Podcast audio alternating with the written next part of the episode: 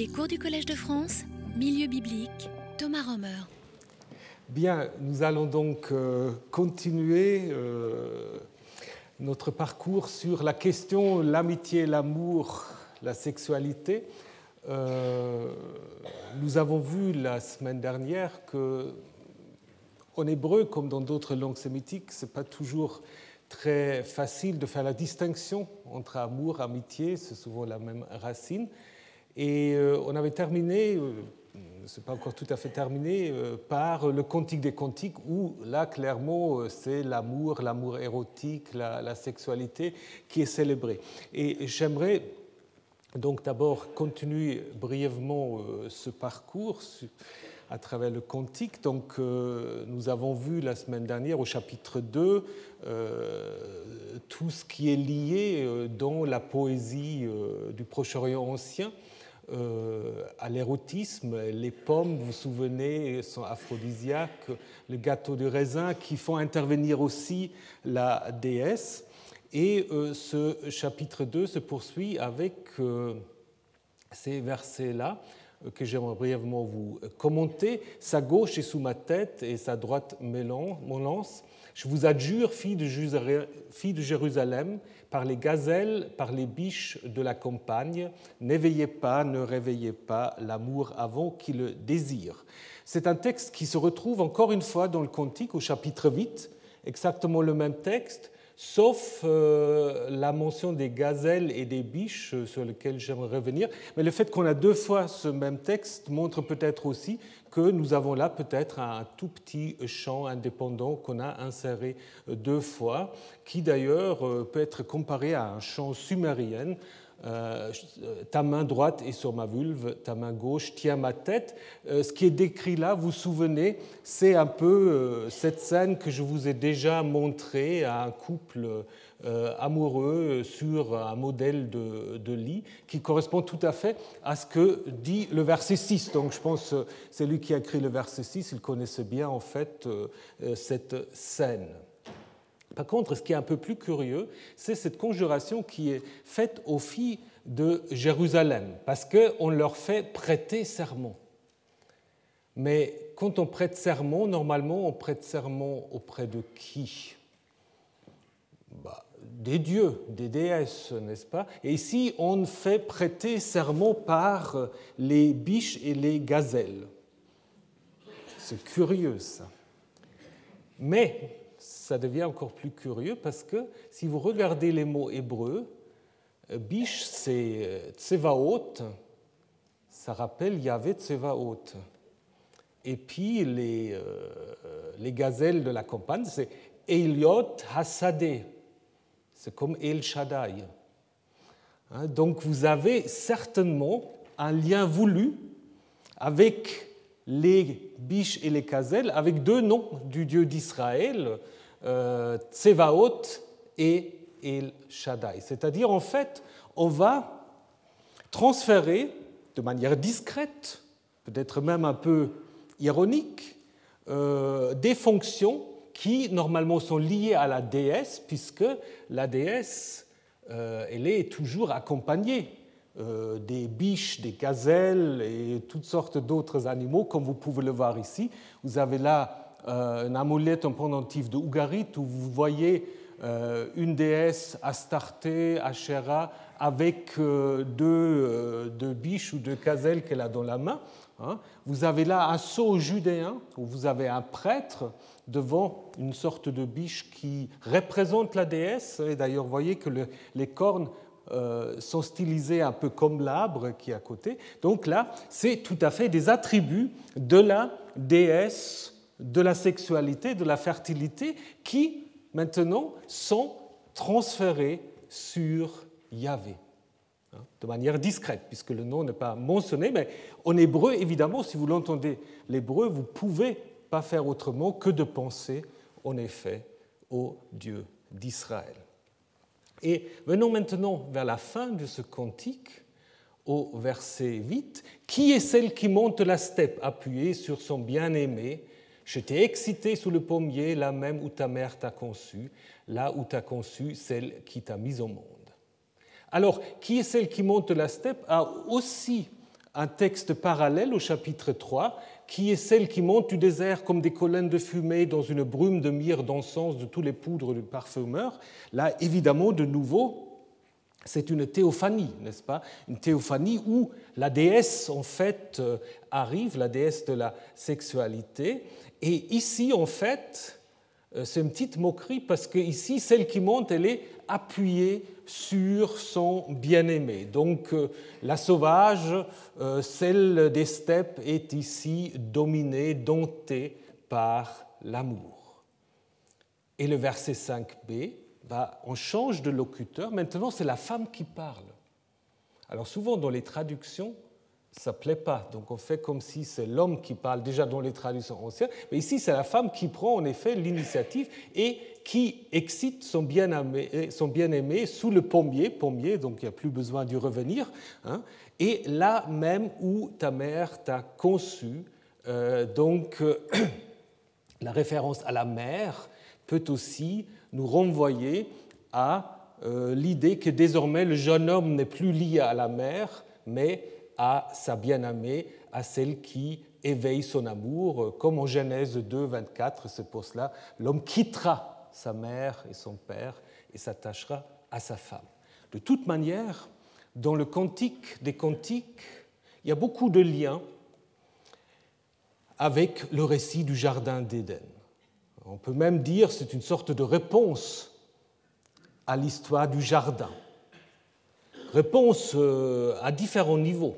D'abord, on peut en effet observer que euh, par rapport au jardin de la Genèse, il y a une sorte de décloisonnement.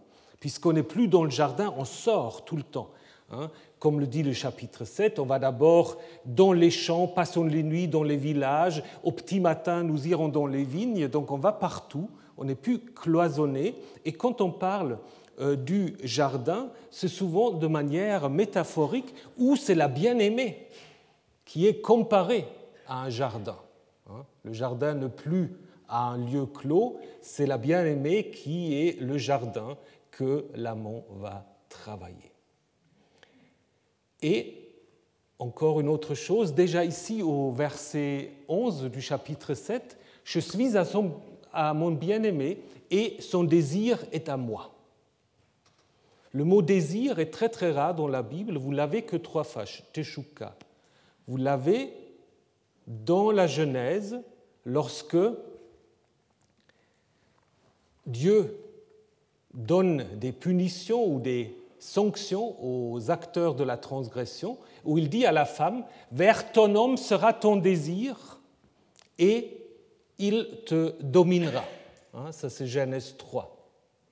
Et ici, c'est presque la réponse, c'est le retour, où c'est la femme qui dit, je suis à mon bien-aimé et vers moi est son désir. C'est-à-dire, ce n'est pas seulement le désir de la femme qui va vers l'homme, comme c'est dit dans la Genèse, ici, c'est le désir de l'homme qui va vers la femme. Donc vous avez une sorte de équilibrage maintenant. Les deux, si on lit les deux textes ensemble, ben, les deux sont en quelque sorte au même niveau.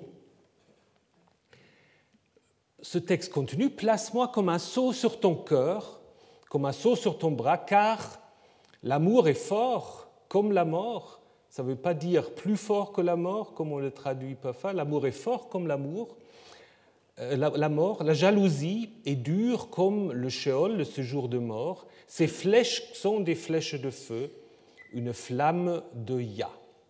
Les grands eaux ne peuvent éteindre l'amour et les fleuves ne sauront le submerger. Quand un homme donnerait tous les biens de sa maison pour obtenir l'amour, il n'obtiendra que le mépris. Alors qu'est-ce que tout cela veut dire? D'abord, cette idée d'être placé comme un sceau sur le bras ou sur le cœur, bah, ça fait allusion aussi à des idées qu'on trouve par ailleurs, à si j'étais sa chevalière, dit un poème égyptien le petit compagnon de son doigt, alors je verrai chaque jour son amour et je volerai son cœur. Donc c'est d'abord l'idée d'être euh, totalement en, fait, en fusion avec le bien-aimé. Et puis vous avez en effet des images vous voyez, on, porte sur le doigt ou sur le bras des amulettes, des sceaux, hein, qui évidemment aussi évoque l'idée de la protection. Hein. Donc c'est à la fois une identification, mais c'est aussi une protection. Et l'idée, c'est que l'amour peut avoir ce rôle-là, hein, ce rôle de protection. Il y a une sorte de double affrontement de la mort. On ne va pas dire qu'on va vaincre la mort, mais on peut être aussi fort que la mort, à la fois par le fait que l'amour, tel qu'elle est décrit dans le cantique, est considéré comme donnant du sens à la vie face à la mort, et deuxièmement aussi par l'idée en fait que l'amour et la sexualité en fait peut aboutir à la descendance et donc c'est une autre manière aussi de euh, tenir front à la mort. En même temps, l'amour peut aussi avoir quelque chose euh, de mortel, puisqu'on parle ensuite de la passion, de la jalousie qui n'a qui peut se rapprocher du, du Sheol, hein, de l'enfer. Donc l'amour est à la fois quelque chose de positif, mais en même temps, quand l'amour se transforme en jalousie, bah, on n'est pas très loin du Sheol, dit le texte. Et tout cela, on dit, l'amour est une flamme de Ya. Alors flamme de Ya, c'est certainement aussi une allusion à Yahvé. Alléluia, c'est la même chose, n'est-ce pas Une flamme de Yah, allusion à Yahvé, qu'on associe ainsi au domaine de l'amour, de la sexualité, qui traditionnellement est réservé à la déesse. Et le fait qu'on dit que l'amour peut vaincre les grands eaux, les fleuves, bah, cela de nouveau fait en effet allusion à, au combat du Dieu créateur, du Dieu l'orage, contre tout ce qui représente les eaux, les fleuves, les monstres aquatiques, comme par exemple ici, où il y a une sorte de flèche en feu, une sorte de foudre, n'est-ce pas, qui en effet euh, tient euh, ou qui combat ce monstre aquatique. Il y a des textes dans la Bible qui disent en effet qu'un jour Yahvé va anéantir la mort pour toujours. C'est quelque chose que nous allons en effet euh, voir la semaine euh, prochaine. Mais en attendant, c'est l'amour en fait euh, qui permet aux humains de se positionner face à la mort. Et c'est pour cela aussi le verset 7 va dire à la fin que l'amour ne peut être acheté avec de l'argent. Si quelqu'un pense acheter l'amour avec l'argent, bah, même s'il donne tout, à coup sûr, on pense qu'il est bête, on le méprisera. Donc l'amour n'est ni soumis, euh, c'est un peu la conclusion du cantique, du cantique l'amour n'est ni soumis à la mort, ni à l'argent. C'est ainsi qu'on peut en effet résumer le cantique. Mais ce n'est pas un amour euh, qui, dans le cadre du mariage, dont je vous parlerai tout à l'heure. Donc pour résumer le cantique, on peut en effet dire que ce texte euh, reprend tout à fait la poésie amoureuse du Proche-Orient ancien, mais évidemment le transformant. Nous avons vu que les divinités n'apparaissent pas directement, mais seulement par allusion. Hein les biches, les caselles, les flammes de Ya, etc. Et du coup, on peut dire le cantique fait déjà une sorte de lecture allégorique, c'est-à-dire il reprend les poésies du mariage sacré, de l'amour des dieux, et le remet en fait dans le monde des humains, donc il transfère l'amour des dieux aux amours humains, mais tout en gardant, et c'est pour cela qu'on ne peut pas dire que c'est souvent on dit c'est un, texte profane. Je ne sais pas très bien ce que ça veut dire, mais souvent les, exégètes, surtout protestants, disent c'est un texte profane. Parce qu'on ne veut pas, qu'il y a quelque chose de, sacré. Mais en même temps, c'est un texte, et je, je pense que ce n'est pas une bonne interprétation, c'est un texte qui garde à l'amour, à la sexualité aussi, toute la dimension religieuse, va spirituelle. Il ne faut pas opposer la sexualité à la spiritualité. Au moins, c'est l'avis de l'auteur du cantique. Hein. Et après, ben ça c'est une autre histoire. Si, vous regardez les mystiques, qu'ils soient juifs, musulmans ou chrétiens, ben là vous voyez qu'il y a tout un langage très, euh, très sexué pour parler de la relation entre les humains et le monde de Dieu. Donc, et là derrière, évidemment aussi, vous trouvez une sublimation, pas seulement des déesses, mais aussi de la relation entre Yahvé et les déesses. Euh, vous savez que Yahvé, à l'époque de la monarchie, était également associé à des déesses. Donc ça, je ne veux pas y revenir en détail.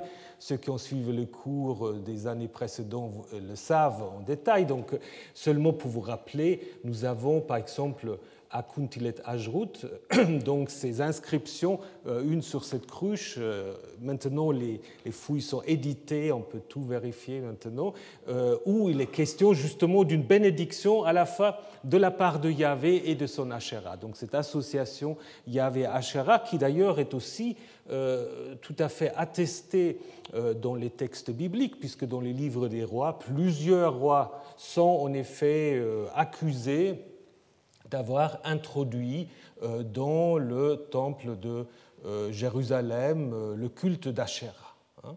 Et puis, on nous raconte que le roi Josias, qui fait cette fameuse réforme dont nous avons également déjà parlé, qu'est-ce qu'il fait?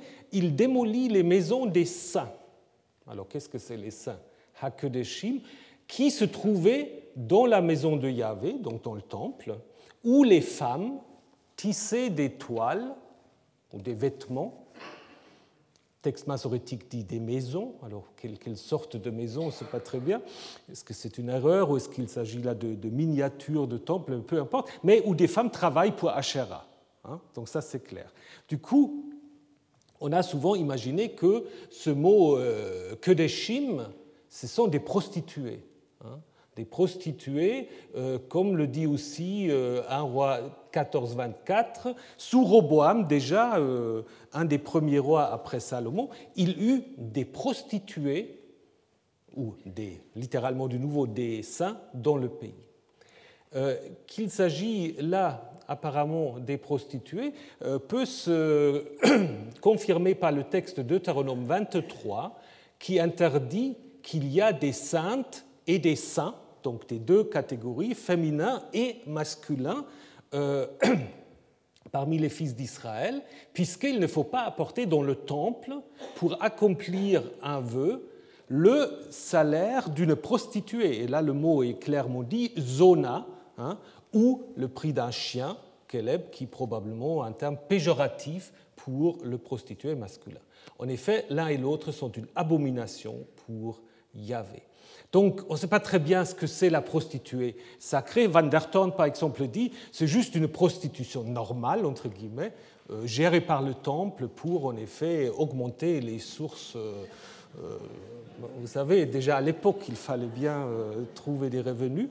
C'est possible, on ne sait pas très bien, parce que prostituée sacrée, on ne sait pas très bien. Ça peut évidemment aussi avoir un lien avec euh, le culte d'Asherah, puisqu'il y a ces Kedeshim, nous l'avons vu, qui sont en lien avec euh, cette fabrication de tissus pour Asherah. Et si vous vous souvenez bien, nous avons vu que Asherah a ou Ishtar a à son service des travestis, des assinous, des eunuques euh, qui, lui servent. Alors peut-être dans ce contexte-là, euh, cette interdiction du Deutéronome qu'une femme ne portera pas de tenue d'homme et un homme ne mettra pas de vêtements de femme peut peut-être simplement être une polémique contre euh, ces euh, assinous, ces travestis au service de la déesse Asherah.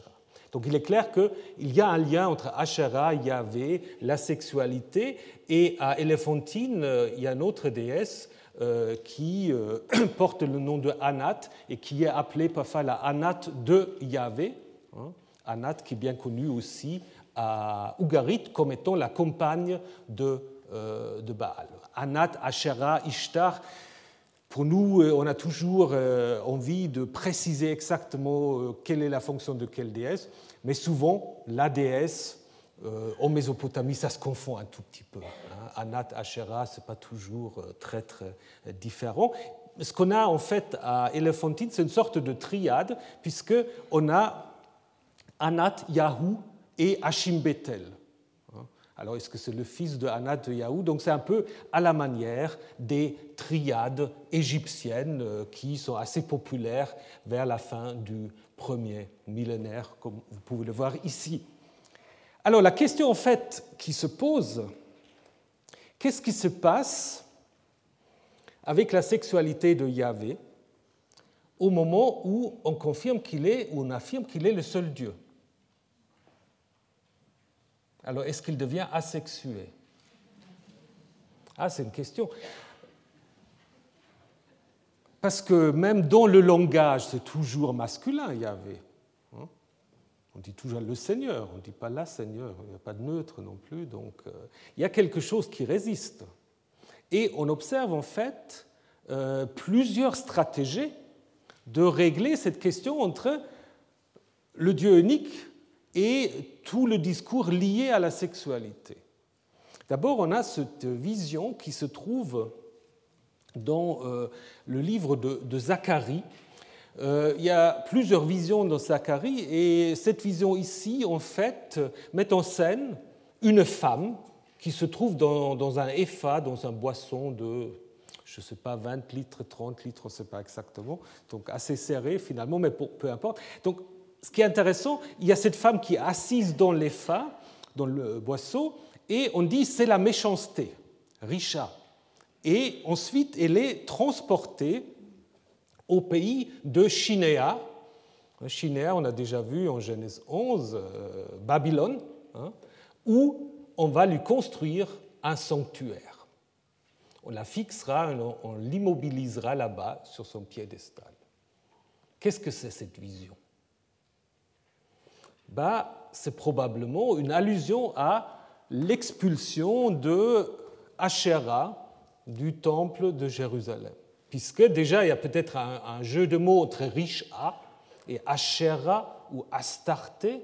Hein, euh, et finalement, l'idée étant que maintenant, euh, pour l'éviction du culte de la déesse, la seule place possible se trouve maintenant chez les peuples païens, ailleurs, loin de Jérusalem.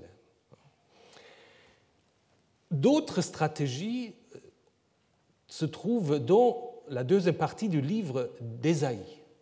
Livre d'Ésaïe, vous savez, surtout la deuxième partie, est le texte peut-être qui parle de manière de plus, de plus forte de cette idée qu'il n'y a que Yahvé qui est Dieu et qu'il n'y en a point d'autre. Alors on se moque même des idoles, etc. Comment euh, on, décrit comment on va les fabriquer, ces idoles, etc. Et du coup, c'est dans ce texte-là où Yahvé est constamment comparé à une femme. Une femme oublie-t-elle son nourrisson? Même si celle-là oubliait, moi, je n'oublierai pas. Donc Yahvé est comparé en effet à une femme, euh, comme aussi euh, c'est lui qui a formé Israël dans son sein maternel. Et puis un texte tout à fait intéressant, 42, euh, verset 14. Comme une femme en travail, c'est Dieu qui parle, je vais souffler, respirer et aspirer à la fois. Donc là, il y avait décrit comme une déesse qui est en train de d'accoucher, d'accoucher de son peuple, n'est-ce pas? Puisque en fait, la, la restauration d'Israël après euh, l'exil est souvent comparée à une sorte de nouvel exode, mais aussi de nouvelle naissance. Et là, Yahvé reprend les fonctions de la déesse mère, maintenant, c'est Yahvé qui accouche de son peuple. Et au verset précédent, curieusement, là vous avez encore l'image très masculine. Yahvé sort comme un héros. Il éveille sa passion jalouse comme un homme de guerre. Il lance des acclamations guerrières, il pousse des cris, etc. Et après, vous continuez, comme une femme au travail, je vais souffler, aspirer, etc. Donc vous avez là un passage assez étonnant d'un Dieu guerrier, mâle, à celui d'un Dieu maternel qui enfante son peuple. Donc on essaie maintenant de penser ensemble en Yahvé à la fois la déesse et le Dieu guerrier. Et c'est quelque chose aussi qu'on trouve ailleurs dans la Bible, notamment dans le livre d'Osée. Dans le livre d'Osée, euh, il y avait aussi décrit comme celui qui, en fait, soulève un nourrisson contre leurs joues, etc. Donc, en fait, aussi comme une déesse maternelle, mais surtout, il y a ce texte du chapitre 14 où Dieu dit Ephraïm, qu'ai-je encore à faire avec les idoles? Alors après, ce qui est en italique est difficile à traduire, je reviendrai là-dessus. C'est moi qui lui réponds et qui veille sur lui, on traduit souvent. Et ensuite, je suis moi, comme un cyprès toujours vert, c'est moi, c'est de moi que procède ton fruit. Alors là, c'est déjà intéressant, puisque Yahvé est comparé à un arbre. Et l'arbre, c'est le symbole de qui? Bah, de Asherah. Nous l'avons vu à plusieurs reprises, n'est-ce pas? Donc c'est Yahvé qui maintenant est le cypre toujours vert. L'autre problème, c'est le texte masorétique qui n'est pas clair. Ani, Aniti veut Ashurani. C'est presque intraduisible. Donc ce qu'on traduit là, c'est une sorte de voilà, de, de, de sorte d'hypothèse pour qu'on fasse du sens à partir du texte masorétique. Et là, il y a une idée géniale de Wellhausen. Wellhausen, je vous ai déjà parlé, il avait beaucoup des idées, bon, dit peut-être il, il avait trop de fantaisie, mais il avait beaucoup d'idées pour en fait corriger des textes un peu obscurs. Et lui, il a dit, en fait, faut pas lire ça, il faut lire Ani, Anati veut Asharato, c'est-à-dire c'est moi, son Anat et son Asherah. Donc Yahvé ici se présente comme Anat et Asherah, comme les deux déesses liées à la fertilité, comme cette déesse de l'arbre ici égyptien. Hein. Et je pense tout à fait, ça fait du sens. Et on peut aussi très bien comprendre pourquoi, après les massorettes étaient un peu gênés avec une telle affirmation et l'ont donc du coup changé. Autre stratégie encore, c'est de donner à Yahvé une nouvelle femme. Et cette nouvelle femme, c'est Israël. Israël qui, dans les textes prophétiques, est comparé à la femme de Yahvé. Hein? Euh, surtout dans Osée, Jérémie et Ézéchiel. Et évidemment, dans cette comparaison, on a toujours la même chose, c'est-à-dire toujours l'idée que Yahvé est le mari généreux et Israël, la femme infidèle qui se prostitue, qui cherche des amants, etc. Comme le dit déjà euh, Osée, elle courait après ses amants et moi, elle m'oubliait. Vous avez des textes beaucoup plus explicites dans euh, le prophète euh, Ézéchiel, où d'abord au chapitre 16, on met en scène le mariage entre entre Yahvé et Israël de manière assez crue, si vous regardez, n'est-ce pas? Donc, j'ai tendu sur toi le pont de mon vêtement. Après, après l'union, je t'ai lavé avec de l'eau, j'ai rincé le sang qui était sur toi, je t'ai parfumé. Donc là, il y a vraiment euh, l'allusion très claire à la nuit nuptiale. Ensuite, l'infidélité de la femme, tu te fiais à ta beauté et tu t'es prostitué, tu as prodigué tes débauches, à tout passant, tu as été à lui. Et finalement, la sanction, qui ici est assez, assez incroyable, une sorte de viol collectif que Yahvé va organiser à l'égard d'Israël, puisque il va en effet convoquer tous ces enseignements et euh, tous ces enseignements auxquels tu as plu, tous ceux que tu as aimés, euh, que tu as aimés, je les rassemblerai contre toi de partout et je dévoilerai devant eux ta nudité. Donc vous avez déjà vu, voir la nudité de quelqu'un est un euphémisme en effet pour avoir des rapports sexuels. Donc là, vous voyez comment en fait on transfère toutes sortes de fantasmes masculins sur la relation entre Yahvé et Israël. Même chose, je ne vais pas le... Les commenter en détail, euh, c'est au chapitre 23 où Yahvé est même en effet euh, polygame, puisqu'il est marié à la fois à deux sœurs, Ohola qui symbolise Samarie, Israël, et Oholiba, Jérusalem, avec évidemment les mêmes reproches aux deux, n'est-ce pas, à savoir qu'ils étaient infidèles et donc qu'ils doivent donc être euh, punis. Donc ça, c'est quelque chose en fait qui peut aussi se comprendre comme une sorte de transposition euh, de la relation entre Yahvé et une déesse sur maintenant la relation entre Yahvé et Israël. Et finalement, encore un autre euh, phénomène qu'on peut observer, c'est euh, on va personnifier des concepts pour en faire des nouvelles partenaires de Yahvé. Ça, c'est notamment le cas pour la sagesse, la chokma, euh, dans les livres des Proverbes, au chapitre 8, où la sagesse, en fait, apparaît comme, comme la Ma'at en Égypte, comme une déesse hein, qui dit Yahvé m'a engendré. Donc, euh, Yahvé est premier, il a engendré la sagesse, et la sagesse, en fait, elle était là depuis toujours, dès les origines, avant même, et puis on décrit un peu le monde avant la création, un peu comme en Genèse 1, n'est-ce pas? Donc la sagesse était euh, auprès de euh, Yahvé continuellement à son côté. Donc la sagesse ici est en quelque sorte le vis-à-vis de Yahvé lors de la création, euh, avec la question comment il faut le traduire, ce Hamon, est-ce qu'elle est décrite comme un nourrisson, comme un enfant chéri, comme un artiste, un artisan, ou est-ce qu'il veut simplement dire il est là continuellement depuis la création, probablement la dernière solution est la plus plausible. De toute manière, ce texte euh, souligne un lien étroit entre Yahvé et la sagesse, puisque on va dire aussi, comme la Ma'at, la sagesse réjouit Dieu et elle joue pour lui dans le ciel. Et peut-être cette idée se trouve, bah vous connaissez euh, vous connaissez cette image de la chapelle Sixtine, n'est-ce pas?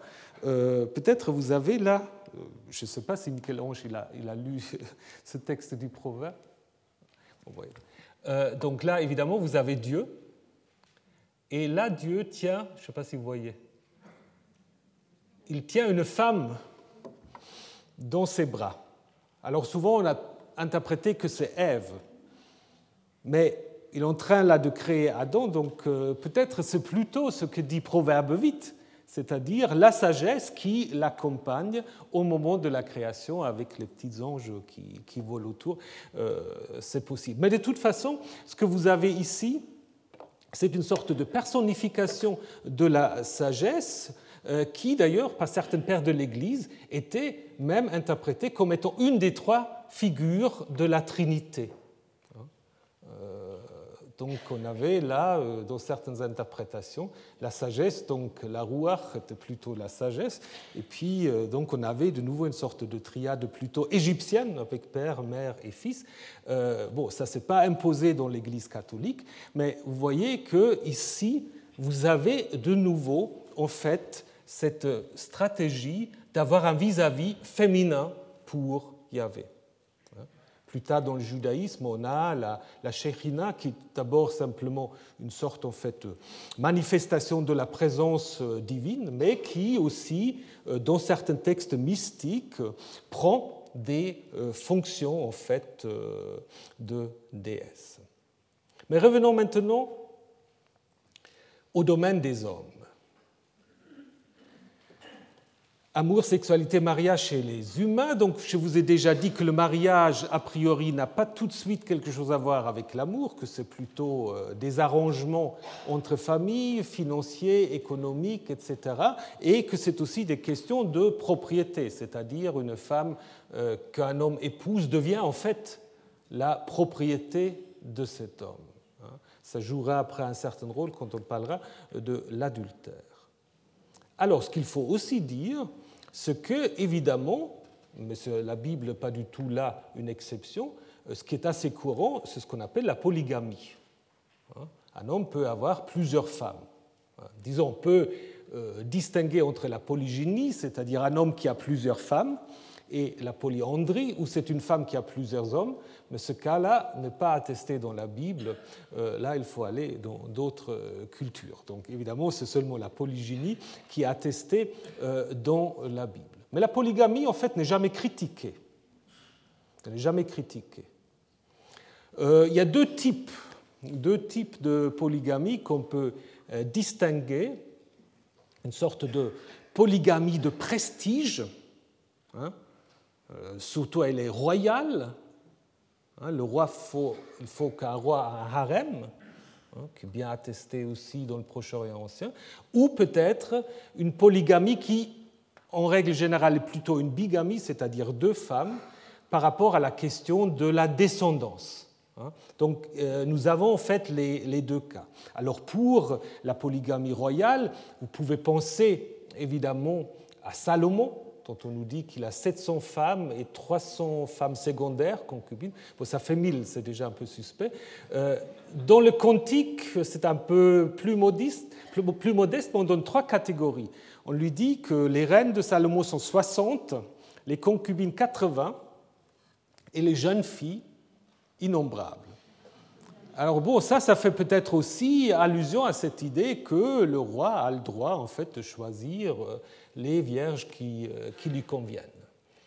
Euh, David a également un certain nombre de femmes, pas autant que, que Salomon, mais on les énumère. Donc là, apparemment, il y a des traditions plus précises sur les femmes de David, parce que les femmes de Salomon, c'est toujours un chiffre assez impressionnant.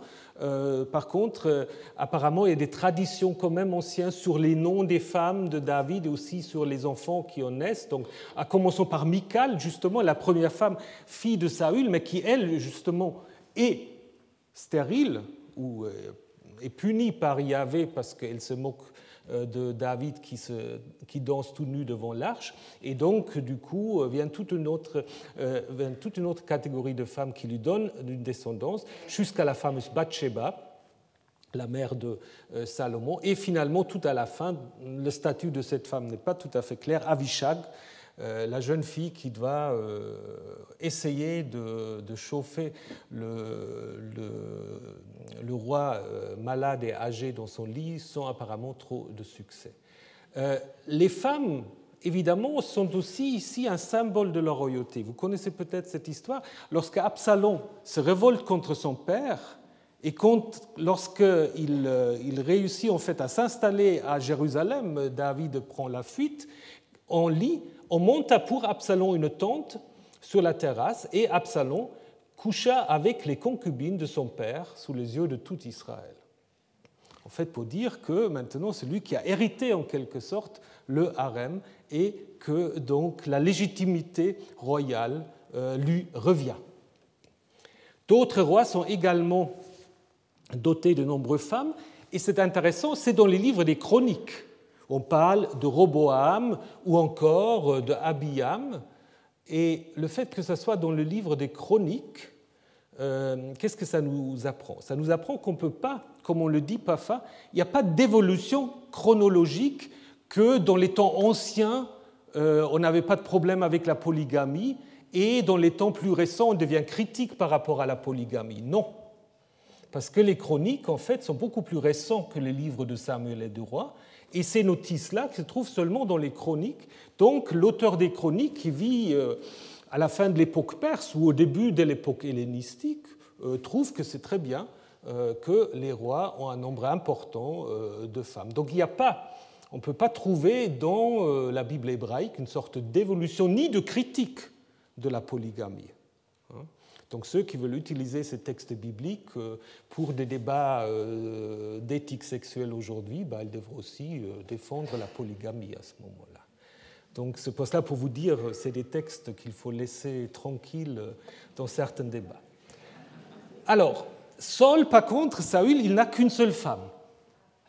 Donc peut-être aussi une manière de montrer, après il a une concubine, peut-être aussi à montrer que voilà, il n'est pas vraiment encore roi. Hein. Le premier roi, c'est en effet David. Et après, évidemment, après, il y a des couples monogames, ça existe.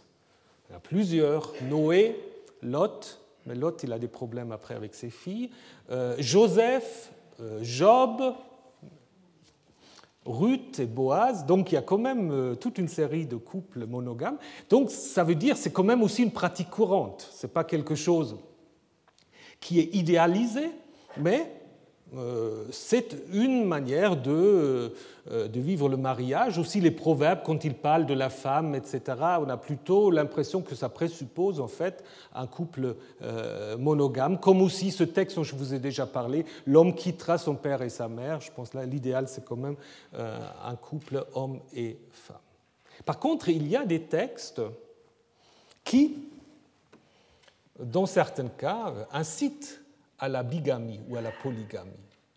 Hein. C'est notamment euh, le fameux texte du Lévira que vous connaissez peut-être, hein. euh, Lévire du, latin, donc euh, le, beau-fils, non, le beau-frère, pardon, le beau-frère, avec l'idée, si,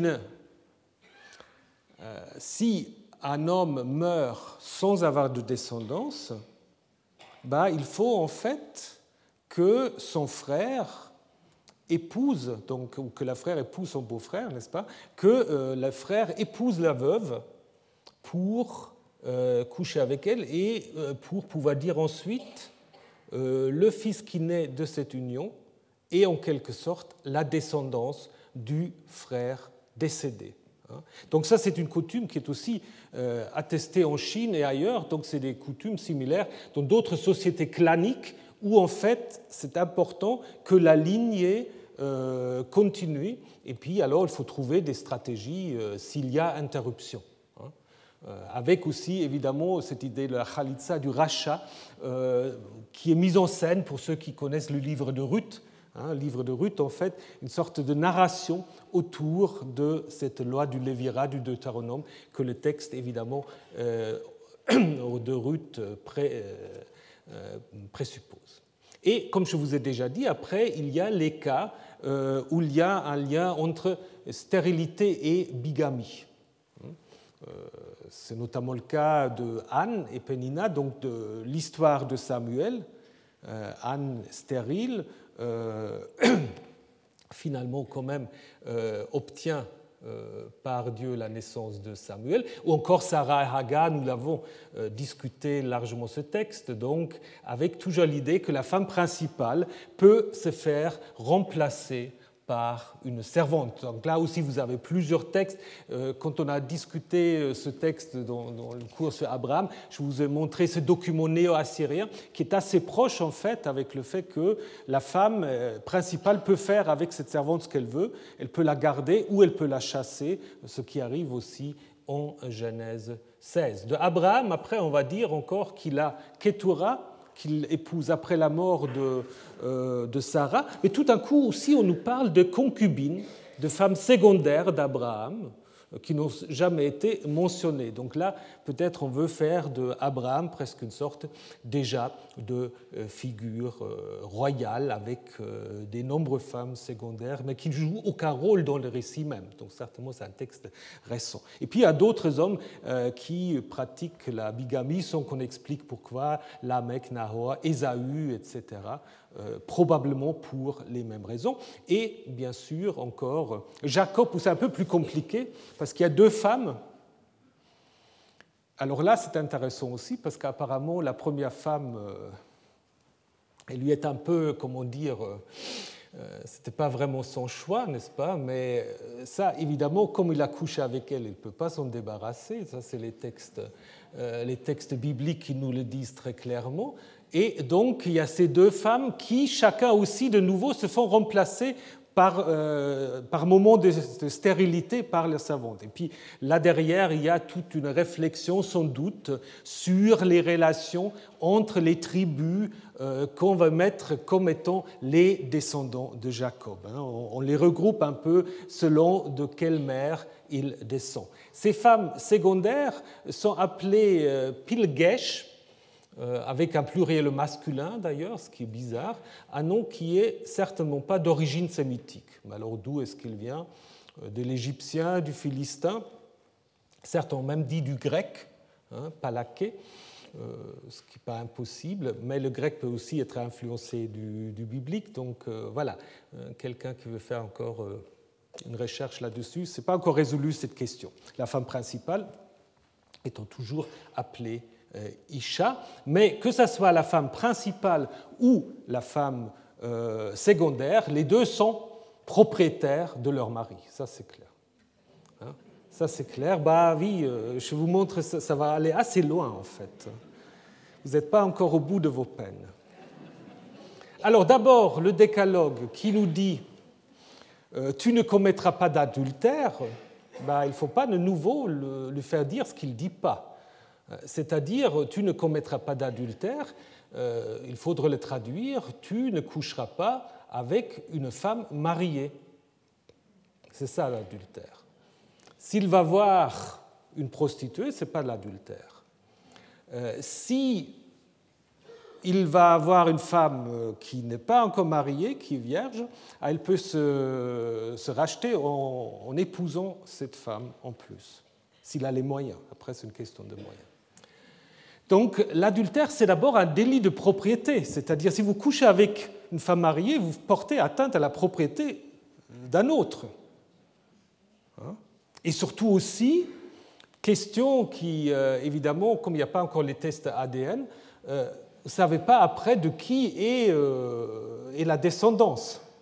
Hein? Donc c'est à la fois pour protéger la propriété et aussi, évidemment, pour ne pas faire naître des doutes quant à la descendance.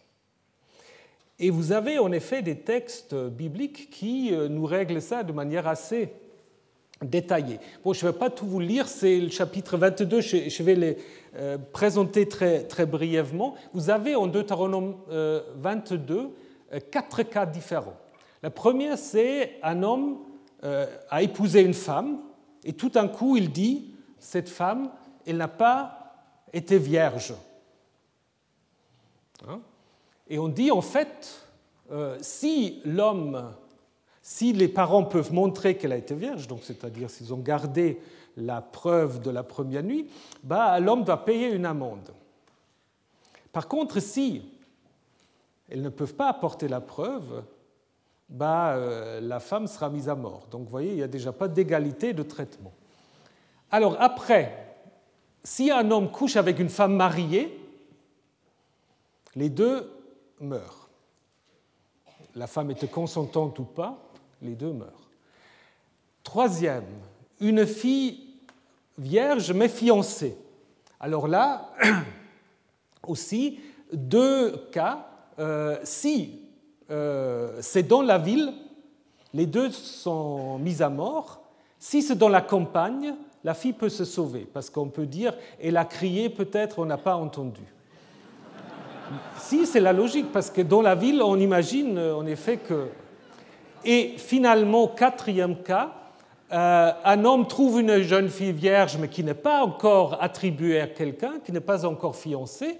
Alors, euh, s'il couche avec elle, euh, il, en effet,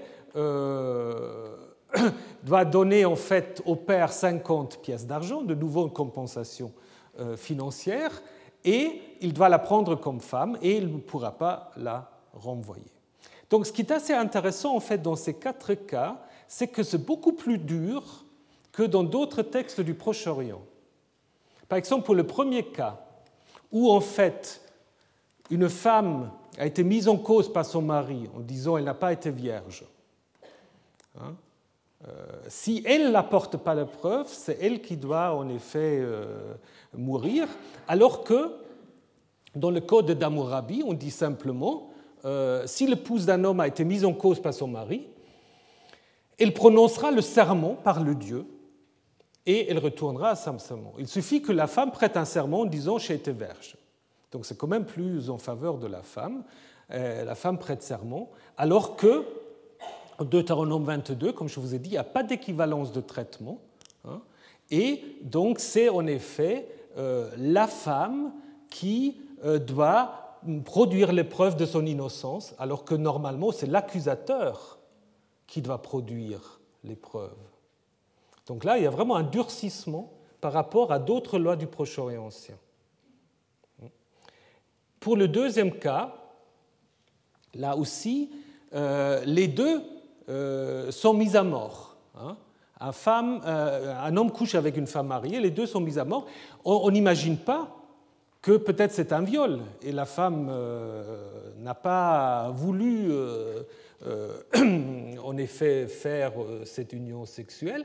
Non, les deux sont mis à mort, alors que dans les lois assyriennes, déjà, on dit si c'est un viol, la femme est évidemment pas coupable, et ensuite euh, on dit aussi que c'est au mari de la femme de décider comment il va traiter euh, le violeur. Donc s'il est mis à mort, la femme est aussi mise à mort. S'il est mutilé, la femme sera mutilée. Et si euh, le mari tient à sa femme, ben, il doit aussi gracier le violeur. Donc, vous voyez, c'est beaucoup plus complexe, alors que dans le Deutéronome, il n'y a pas de différence, que ce soit du consentement ou du non-consentement. Les deux sont mis à mort, au moins en théorie. Après, on peut discuter si ces lois ont vraiment été, été vraiment accomplies ou non. Et idem pour les troisième et quatrième cas, où on fait une distinction entre une vierge fiancée et une vierge non fiancée. Hein.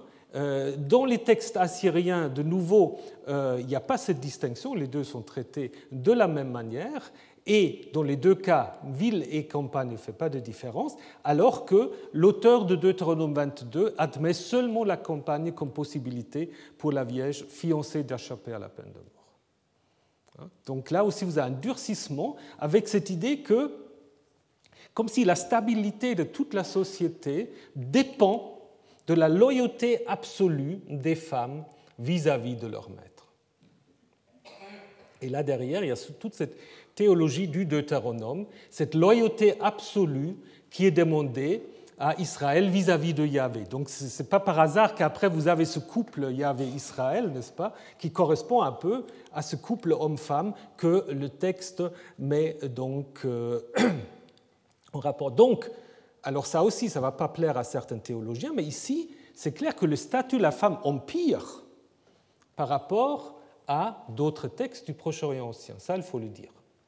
Hein. Euh, c'est vraiment là euh, une idée que euh, la femme doit être totalement soumise à l'homme et puis, de toute façon, c'est toujours elle la coupable. Et ça, derrière, évidemment, il y a cette idée du Deutéronome, de cette loyauté absolue à Yahvé, qui ensuite est transférée finalement sur la loyauté de la femme vis-à-vis de son mari. Alors, passons maintenant à d'autres, à d'autres interdits, les interdits d'ordre sexuel dans le Lévitique. Alors là, nous avons deux parties où euh, en effet, le Lévitique fait partie, Lévitique 18 fait partie de ce qu'on appelle euh, le Code de sainteté, euh, une collection de lois qui va de, Lévitique 17 à 26, écrit durant l'époque perse et qui est en effet une sorte de compromis, on peut dire, entre la théologie du Deutéronome et la théologie sacerdotale. Dans ce texte-là, vous avez deux grandes parties. Une introduction où on dit vous devez de toute façon pas vous comporter comme les peuples qui sont autour de vous. Et après, vous avez en fait entre 6 et 17 une première, euh, une première euh, euh, interdiction qui est l'interdiction de l'inceste. Hein. Donc à tous les cas, donc ici, clair, tous les cas donc de, de rapports sexuels à l'intérieur d'une famille ou plutôt d'un clan. Hein. Donc euh, tous les cas sont euh, envisagés. Tous les cas, non. Il y a un cas qui n'est pas envisagé, ou qui n'est pas interdit, disons ça comme ça.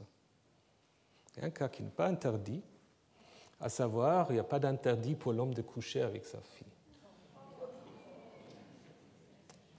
Au moins, ce n'est pas mentionné. Alors là, évidemment, il y a aussi toutes sortes de, euh, de théories là-dessus. Donc apparemment, c'est quelque chose qui existe, puisqu'il y a un texte de Aymar, un texte hépatoscopique, qui dit si la vésicule a mordu sur son extérieur, l'homme a eu commerce avec sa propre fille. Donc apparemment, c'est des choses qu'on connaît. Hein. Euh, mais pourquoi ici, on ne l'interdit pas? Bon, Sophie Lafont dit là, nous voyons l'impuissance du droit face à la transgression de ce tabou. Euh, c'est peut-être un peu trop, euh, trop vite. D'autres disent que c'est un tabou qui est tellement évident qu'il n'est pas nécessaire de le mettre par écrit. Bon, je vois votre réaction, ça ne vous convient pas. Probablement, vous avez raison. Bon, ensuite, on peut dire, euh, c'est peut-être quand même quelque chose qui est toléré dans une société patriarcale. Mais le code Hammurabi et aussi les lois hittites interdisent l'inceste. Alors donc, qu'est-ce qu'on a? Je pense qu'on peut à la fois dire que, évidemment, euh, ça, ça reflète une certaine réalité, comme ce texte démarre, mais en même temps, on ne veut pas légiférer parce qu'on espère peut-être quand même que l'intérêt économique devrait amener le père euh, à respecter euh, la virginité de sa fille, parce qu'après, il y a un problème évidemment économique. Nous avons vu tout à l'heure, une fille qui n'est pas vierge euh, ne peut évidemment rapporter de dot, etc. Mais là aussi, vous voyez quand même que nous sommes dans un contexte d'éthique sexuelle qui est quand même très très éloigné d'aujourd'hui. Donc le fait que justement vous avez ces, ces lacunes, c'est quand même assez parlant. Alors la deuxième partie de ce texte est beaucoup plus... Euh, si vous prenez la première, je vous le remontre juste encore une fois. La première, vous voyez, c'est très structuré, c'est toujours la même chose. Tu ne découvriras pas la nudité, hein, donc tu ne coucheras pas avec. Et après, dans la deuxième partie, dans la deuxième partie, les formulations sont très différentes. Donc c'est comme si c'est une sorte de euh, d'annexe où voulez encore ajouter d'autres cas euh, d'interdits d'ordre euh, sexuel. Hein. La première est encore liée à, l'inceste dans un sens large. tu ne prendras pas la sœur de ta femme. Hein. Après, on a l'interdit de coucher avec une femme lors de, lors de ses règles. simplement, coucher avec la femme d'un compatriote, c'est comme tu ne commettras pas d'adultère. Après, on a quelque chose de bizarre de ne pas donner sa sémence à, Molech. Après, l'interdit euh, de rapport entre deux hommes. Et puis après, euh, des rapports avec des animaux. Et finalement, ne vous rendez impur par aucune de ces pratiques. Donc le premier texte est peut-être en effet une sorte déjà d'allusion à l'histoire de Jacob. Hein, puisque Jacob, euh, il il était le mari de deux sœurs, hein, ce qui est interdit ici. Alors c'est peut-être déjà une sorte de relecture, d'autant plus parce que le texte dit, euh, euh, au risque de provoquer des rivalités en découvrant sa nudité tant que sa femme est en vie. C'est-à-dire, en fait, voilà, si vous avez deux sœurs, ça se termine mal. Et puis c'est peut-être en effet déjà une sorte de relecture euh, de l'histoire de Jacob. Et après, tous les interdits qui viennent après, on peut dire, c'est des activités sexuelles euh, qui ne débouchent pas sur une descendance. Hein, quand on couche avec une femme pendant les règles, euh, vous pouvez de toute façon pas commettre d'adultère. Euh, deux hommes et évidemment aussi la zoophilie. Donc on peut dire c'est en fait l'idée qu'ici la sexualité elle est tolérée seulement dans le contexte de procréation, ce qui correspond tout à fait un peu à une idéologie de prêtre. Alors, dans ce cadre-là aussi, peut-être l'interdit de sacrifier sa descendance à Molech fait du sens, n'est-ce pas, puisqu'en fait, on, supprime sa descendance, bien que, évidemment, ce texte a sans doute été ajouté, puisque ce n'est pas euh, une sorte de transgression sexuelle euh, proprement dit. Donc on peut aussi dire que tous ces textes-là construisent des frontières, des frontières identitaires, euh, le sang euh, qui en fait euh, reflète un moment où justement on est en rupture avec la règle, avec l'état normal, les deux hommes, ça c'est une question de genre sur laquelle je vais revenir. Euh, évidemment aussi transgression à la distinction homme-animal. Donc euh, c'est certainement aussi cette idée de euh, identitaire qui est mise en avant. Et en fait, tous ces textes, tous ces interdits du Lévitique 18 sont après repris au chapitre 20, mais avec des punitions, alors qu'ici c'est simplement l'interdit. Et ça, j'aimerais vous le montrer brièvement à la question euh, euh, de, l'homosexualité, euh, tout en vous disant que c'est un terme anachronique. Il n'y a pas de terme dans la Bible pour homosexualité. Le terme homosexualité a été inventé au XIXe siècle hein, pour classer l'humanité en hétéro et en homosexuel, et entre les deux, après, encore des bisexuels. Mais en fait, l'idée que euh, les goûts sexuels de l'homme ont quelque chose à dire sur sa plus profonde nature, c'est quelque chose que pour les anciens n'est pas du tout euh, pertinent. Par contre, ce qui est pertinent pour les anciens, c'est c'est les rôles, les genres, la distinction entre homme-femme, entre actif et passif, etc. C'est dans ce contexte-là qu'il faut lire ces interdits. Et d'ailleurs, vous le voyez tout de suite quand vous regardez la formulation. Tu ne coucheras pas avec un homme comme on couche avec une femme. C'est une abomination. Et en Lévitique 20, quand un homme couche avec un homme, comme on couche avec une femme, pareil, ce qu'ils ont fait est une abomination. Ils seront mis à mort, leur sang retombe sur eux. Donc, où le texte évidemment va plus loin que 18, c'est d'abord par la punition, hein, euh, nouveau peine de mort, mais surtout aussi, il y a un autre changement ici, alors que en euh, Lévitique 18, il y a juste un partenaire qui est, euh, à qui on s'adresse, tu ne couchera pas.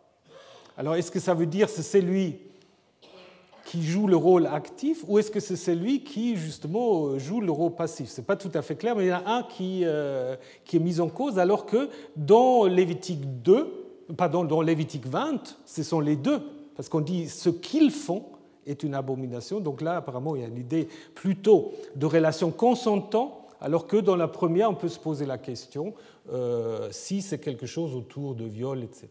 Alors il y a beaucoup de, euh, discussions comment il faut interpréter euh, ces textes. Alors Jacob Milgrom, un, juif très libéral, avait dit, mais enfin, ces textes-là, puisqu'ils sont liés à des, des, interdits sexuels dans le cas d'un clan, cet interdit viserait seulement des hommes liés par des liens familiaux. Ça, c'est évidemment euh, euh, politically correct, mais euh, ce n'est pas, à mon avis, ce que dit le texte. Hein. Euh, Sol Olian avait dit en fait l'interdiction de ne pas coucher avec un homme comme avec une femme. Alors ce qui en fait est, interdit, c'est le rapport homosexuel sous la forme de pénétration. Hein. Bon, ce qui évidemment est le plus, peut-être dans, dans, ce contexte-là, le plus, le plus choquant, mais évidemment, de toute manière, euh, le texte indique clairement ce qui est gênant, c'est en fait la, comment dire, le non-respect de cette distinction entre le rôle passif et le rôle actif. C'est ça. Hein. C'est ça le grand problème. Ce n'est pas une question de, de, de rapport sexuel, c'est vraiment cette idée qu'un homme, tout d'un coup, peut être amené à jouer le rôle de la femme. C'est ça pour les anciens. Et en même temps, on a tout à fait d'autres textes. Euh, par exemple, euh, ce texte de, euh, de, c'est un peu, oui, une sorte déjà de horoscope, traité astrologique néo-babylonien. On dit l'amour d'un homme pour une femme, signe de la balance. Amour d'une femme pour un homme, signe de poisson. amour d'un homme pour un homme, signe du scorpion. Hein, donc, donc on imagine aussi cette constellation-là. On parle très peu d'ailleurs dans ces textes euh, de l'homosexualité féminine. Quelques rares images, mais on trouve ça plutôt du côté grec, où de toute manière on met ça plus en scène. Euh, par contre, il y a quand même de temps à autre des choses bah, que j'aimerais quand même vous montrer qui sont assez curieux. En Égypte aussi, on n'a pas beaucoup de textes on a un texte qui se moque d'un pharaon qui tombait amoureux de son général, puis euh, dans le livre des morts quand même, euh, on affirme de ne pas avoir des relations avec euh, des jeunes garçons. par contre, si vous regardez ce tombeau à Saqqara, c'est assez, assez intéressant. En fait, il y a deux hommes, tous les deux mariés, qui ont été enterrés ensemble enterrés ensemble, et puis voilà, Knumhotep et Nianknum, c'est les noms qu'ils portent après leur, mort. Et le premier scène, on va les deux dans un banquet, et vous voyez ici, il y avait la femme la femme de Ninankum qu'on a effacée. Et puis, euh, euh, tient à lotus. Hein, pensez à ce qu'on a vu dans le Cantique de Cantique euh, sur les connotations érotiques aussi euh, du lotus. Et finalement, euh, il y a six peintures, et dans la sixième, il y a aussi quand même une relation très, très intime qui est dépeinte là entre ces deux, ces deux hommes. leurs torses sont tellement proches que, que leur ceinture, on a l'impression, il n'y a qu'une seule il n'y a qu'un seul, un seul nœud là pour, pour nouer les deux ceintures. Donc il y a quand même quelque chose de tout à fait remarquable. Alors, Comment faut-il l'interpréter? Nous n'avons pas, euh, pas des textes qui vont avec. Hein. mais apparemment, euh, apparemment c'est des hauts fonctionnaires euh, où on a tout à fait pu imaginer qu'on les enterre ensemble, ce qui est aussi évidemment contre tous les coutumes, parce que normalement, évidemment, c'est en famille. Donc vous avez une certaine variété, je dirais, autour de, l'homosexualité. Et dans les textes que nous avons, dans les textes de loi, etc., c'est souvent pas l'homosexualité. Bon, je vais quand même vite vous montrer ces textes. C'est pas tellement l'homosexualité qui pose euh, problème, c'est plutôt euh, l'idée euh, du viol, n'est-ce pas? C'est-à-dire que si vous prenez ces textes, si un homme couche avec son prochain et qu'on prouve les charges portées contre lui, c'est-à-dire seulement contre un, hein, on couchera avec lui, donc on lui fera la même chose et on en fera un eunuque probablement. C'est pas trop. Euh, disent on coupe les cheveux, on sait pas peu importe. Mais en fait, ce qui est en effet fustigé ici, c'est pas euh, l'homosexualité elle-même qui est en cause, mais euh, un acte de violence impliquant une agression. Donc cette loi en fait reprouve la pénétration d'un homme libre qui perd en effet ainsi son statut euh, social. Et ça, c'est quelque chose bah, qui, euh, malheureusement, il y a des livres sur la violence aussi dans, euh, dans des prisons, etc., n'est-ce pas, où en fait le viol homosexuel n'est pas vraiment un désir homosexuel, c'est plutôt une sorte de, d'humiliation de celui qui se fait violer, comme d'ailleurs cette image-là, d'un soldat grec qui se vante en fait d'avoir violé un prisonnier perse pour en fait le réduire à l'état de femme. Bien, comme le temps est avancé, ce que je vous propose, si vous êtes d'accord, je prendrai dix minutes la semaine prochaine pour vous parler quand même de la question de l'homosexualité ou non de euh, Euh, de David et Jonathan avant qu'on euh, passe, parce qu'autrement ce sera trop, trop rapide. Hein. Donc on prendra 10 minutes la semaine prochaine et ensuite on se posera la question euh, des concepts autour de la mort. Ce sera après Pâques, mais tant pis. Et puis ce qu'on imagine après. Alors bah, pour ceux qui sont concernés, bonne fête de Pâques et puis on se verra la semaine prochaine. Retrouvez tous les contenus du Collège de France sur www.colège-2-france.fr.